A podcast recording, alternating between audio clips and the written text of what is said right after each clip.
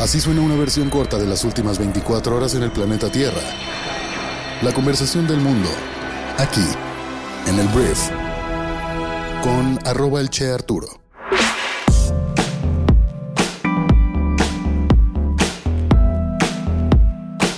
Muy buenos días, bienvenidas, bienvenidos a esto que es el brief para este martes 12 de diciembre.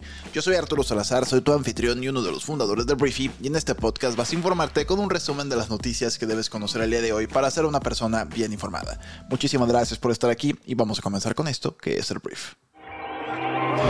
Empecemos hablando de México. Mira, el presidente mexicano Andrés Manuel López Obrador ha anotado un propósito más al largo listado de asuntos pendientes que quiere llevar a cabo en los nueve meses que faltan para que concluya su sexenio el próximo 30 de septiembre del 2024. El mandatario ha anunciado este lunes que presentará una iniciativa de reforma a la Constitución para que desaparezcan diversos órganos autónomos, comenzando por el INAI, que es el Instituto de Acceso a la Información Pública ampliamente recurrido por periodistas, asociaciones civiles y ciudadanos para conocer cómo gasta los recursos públicos el gobierno en aspectos como la nómina de funcionarios, las contrataciones y el otorgamiento de permisos a entidades privadas. Entonces dijo AMLO, hay muchos organismos onerosos que no sirven para nada, son gastos superfluos fue lo que dijo este lunes en su conferencia mañanera. Tenemos que hacer una reforma administrativa y tienen que desaparecer todos esos organismos supuestamente autónomos porque no les sirven al pueblo, están al servicio de las minorías. El anuncio de AMLO ha llegado apenas unas horas después de que el INAI ha elegido como su nuevo presidente al comisionado Adrián Alcalá. AMLO ha indicado que también deben desaparecer el Instituto Federal de Telecomunicaciones, la Comisión de Competencia Económica y la Comisión Reguladora de Energía. Ahora, estas instituciones se han concebido con una cierta autonomía presupuestal y de gestión respecto del Ejecutivo y de los poderes económicos, con el objeto de vigilar desde un punto medio la gestión de los bienes públicos. La COFESE, por decir una, tiene la finalidad de detectar prácticas monopólicas en los negocios y frenarlas. Por ejemplo, en 2021 impulsó una multa de 903 millones de pesos a diversas farmacéuticas por coludirse en el mercado de distribución de medicamentos. El IFT se enfoca en el servicio de telecomunicaciones y en 2014 declaró que Telmex del magnate Carlos Slim es un agente preponderante y le obligó a adoptar medidas para nivelar la cancha a favor de los nuevos competidores. La Comisión Reguladora de Energía participa en la distribución a particulares de permisos de exploración y explotación de hidrocarburos. Y volviendo al caso del INAI, redondeando la idea, pues básicamente tú como ciudadano puedes exigir que te digan en qué se gastó el gobierno tu dinero, nuestro dinero, y es un tema de transparencia. Para AMLO, todas estas funciones pueden ser llevadas a cabo por el propio gobierno, pero estamos de acuerdo que es raro que pues el gobierno sea la misma entidad que se mide y se avalúa y se audita a sí misma para temas de transparencia, por ejemplo. Históricamente en ningún lugar ni en ninguna empresa es lo correcto. Pero bueno, AMLO asegura que los institutos autónomos fueron creados en sexenios pasados para ensanchar la burocracia y colocar amigos en esos puestos de toma de decisiones. Y aquí un spoiler, no va a pasar nada. ¿Por qué no va a pasar nada? Porque no tienen los votos para lograr un cambio a la constitución. Este tipo de iniciativas requieren las dos terceras partes de los votos en la Cámara de Diputados y a pesar de que hoy últimamente se habla de que Movimiento Ciudadano, ese partido político, pues ya no está de alguna forma con el PRI PAN PRD y lo que le llaman el bloque de contención a todas las reformas de AMLO, ni aunque MC en un supuesto, ¿eh? porque MC seguramente votaría en contra de esto, quiero pensar. Pero aunque sea el escenario más catastrófico, no se tienen los votos suficientes para que haya un cambio a la constitución mexicana. Esto es electorero, esto es un tema de poner en el centro del huracán a una institución como el INAI que normalmente es incómodo para un gobierno que presume ser totalmente honesto y sin corrupción, etc. Entonces no te preocupes, la INAI seguirá trabajando y esto pues es política, es política más que gobierno. Vamos a hablar de más política. Vamos a hablar de Xochitl Galvez. Xochitl Galvez, la candidata del Frente por México, el día de ayer le exigió al presidente Andrés Manuel López Obrador que no se meta en la elección presidencial. La precandidata le reclamó a AMLO por haber llamado a sus simpatizantes a votar por Morena para lograr la mayoría en el Congreso de la Unión el próximo año, lo cual sí hizo, tal cual en el video está, lo hizo en la mañanera. Dijo Xochitl, señor presidente, yo no le voy a decir cállese chachalaca porque me parece una falta de respeto. A diferencia de usted, yo sí respeto las leyes, las instituciones y la investidura presidencial. Fue lo que dijo la banderada del Frente Opositor en un video publicado en redes sociales. Xochitl dejó de manifiesto su preocupación ante su cotidiana intervención en el proceso electoral y explicó que le dejaba las 5 T's. tome a la Constitución en serio como la ley suprema que prometió cumplir, trate al Tribunal Electoral como un organismo del Poder Judicial y respete la división de poderes, tolere la voluntad de los ciudadanos que piensan distinto a usted, tranquilice sus ansias de meterse en las campañas, trabaje de presidente y no de jefe de campaña de su precandidata, fue lo que dijo Xochitl Gálvez. Y más allá de lo político, AMLO sí habló de esto y sí dijo en un evento público pagado por todos nuestros impuestos, hizo un llamado a votar por sus diputados de Morena, porque son los que aprueban el presupuesto y medio condicionó y dejó ver que pues si no votan por Morena los programas sociales se acabarían y bueno, la verdad pues muy mal el presidente, estuvo mal lo que hizo. Hablemos de la economía de nuestro país porque la economía mexicana conseguirá un crecimiento del 3.4% este año, según estimaciones del equipo de análisis económico de la calificadora Fitch, que es una previsión que está muy lejos del 1.5% que estimaron ellos mismos al iniciar el año. Este desempeño refleja el efecto de la inversión y el robusto consumo que han prevalecido en el transcurso del año en nuestro país.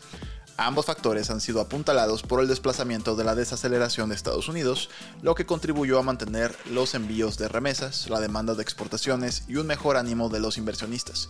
La proyección de la agencia se encuentra en el techo de las previsiones que mantuvo el gobierno mexicano como base de su presupuesto. En su panorama económico mundial, que actualiza Fitch cada tres meses, anticipan que para el año próximo México conseguirá un crecimiento del 2.4%, una expectativa que también fue revisada a la alza desde el 1.8% previsto en septiembre por ellos mismos. Hablemos de las noticias más importantes del resto del mundo y vamos a empezar hablando del conflicto entre Israel y Hamas, porque las fuerzas de defensa de Israel se acercaron a la parte oriental de Khan Yunis, una ciudad en el sur de la franja de Gaza. Aconsejó a cientos de miles de personas de la ciudad que se dirigieran a Al-Mawasi, una pequeña ciudad costera. Anteriormente Hamas había dicho que Israel no recibiría a sus prisioneros vivos a menos que aceptara un intercambio y una negociación, pero el primer ministro de Qatar dijo que la posibilidad de lograr un nuevo alto al fuego está disminuyendo. Más de 18.000 personas en Gaza han sido asesinadas desde el 7 de octubre según el Ministerio de Salud del enclave dirigido por Hamas. El Organismo Climático de las Naciones Unidas ayer publicó un borrador de acuerdo que establece formas en que los países podrían limitar su consumo de combustibles fósiles para el año 2050, pero omitió la referencia a la eliminación gradual del uso de todos los combustibles fósiles, lo que enfureció a los asistentes a la COP28 el Departamento de Estado de Estados Unidos dijo que el lenguaje debe fortalecerse sustancialmente. El principal negociador de la Unión Europea dijo que partes del documento eran completamente inaceptables. Compromisos, señores, compromisos fuertes. Los aliados de Alexei Navalny, un político de la oposición rusa, dijeron que se desconoce su paradero después de que no acudió a una comparecencia ante el tribunal este lunes. Navalny, que cumple una condena de 19 años de prisión, no ha estado en contacto con sus asistentes desde la semana pasada, lo que genera preocupaciones de que pueda haber sido trasladado a una prisión de régimen especial, que es el más severo del sistema ruso. Se sabe que Navalny tiene mala salud y pues veremos en dónde está este opositor, uno más encarcelado por el régimen de Putin. Hablemos de Jack Smith, que es el fiscal especial que juzga a el expresidente más naranja del mundo, Donald Trump, por interferencia electoral. Y ayer Jack pidió a la Suprema Corte que se pronuncie sobre la afirmación de Donaldo que es inmune a ser procesado por delitos presuntamente cometidos durante su mandato. Anteriormente fue desestimado por un tribunal inferior. La inusual intervención de Smith refleja su preocupación de que si la apelación de Donaldo sigue los canales normales, su juicio previsto para comenzar en marzo podría retrasarse, que es lo que quiere Donaldo para tenerlo después de su candidatura, que de hecho el otro día veía que las las encuestas están en estos momentos a favor de Donaldo sobre Biden y pues ya con la presidencia en su bolsa, pues tiene fuero político el señor Donald Trump. Un informe de las Naciones Unidas afirma que el valor del comercio mundial se desplomará alrededor de un 5% interanual en 2023, frente a un máximo récord de 32.2 billones de dólares el año pasado. El documento citó una caída del 8% en el comercio de mercancías como la principal causa de la contracción y advirtió que el futuro del comercio mundial es altamente incierto. Vámonos a la India porque la Suprema Corte de ese país confirmó la decisión de revocar el estatus especial de Jammu y Kashmir, un antiguo estado en el norte del país. En 2019, Narendra Modi, el primer ministro del país, derogó el artículo 370 de la Constitución india que había otorgado una considerable autonomía a la región. La policía reforzó la seguridad en Kashmir antes del anuncio de este lunes. Hablemos de negocios porque las acciones de Macy's subieron un 16% en las operaciones previas a la comercialización, después de que el Wall Street Journal informara que los grandes almacenes habían recibido una oferta de compra de 5.800 millones de dólares. House Management y Brigade Capital Management, un par de inversionistas existentes, supuestamente presentaron una propuesta para adquirir las acciones restantes por 21 dólares por acción el primero de diciembre. Macy's informó ganancias trimestrales mejores de lo esperado en noviembre después de una caída inducida por la pandemia. Con un retraso de 13 minutos, este lunes arrancó la temporada de premios con la revelación de las nominaciones a los Globos de Oro, donde las películas Oppenheimer y Barbie acapararon las menciones en las principales categorías. Este lunes las películas del verano demostraron su poder al tener la posibilidad de llevarse el premio de la ahora desaparecida Asociación de Prensa Extranjera de Hollywood. Barbie obtuvo nueve nominaciones, mientras que la película de Christopher Nolan estuvo cerca de empatarla con ocho menciones. Eh, la película de Christopher Nolan es Oppenheimer. Estos premios se llevarán a cabo el próximo 7 de enero y este año podrán ser vistos desde Paramount Plus o desde el canal CBS. Esta fue la conversación del mundo para este martes. Espero que te genere mucho valor y grandes conversaciones. Muchas gracias por estar aquí y por compartir este podcast con tus amigos y familiares. Y nos escuchamos el día de mañana en la siguiente edición de esto que es el brief. Yo soy Arturo. Adiós.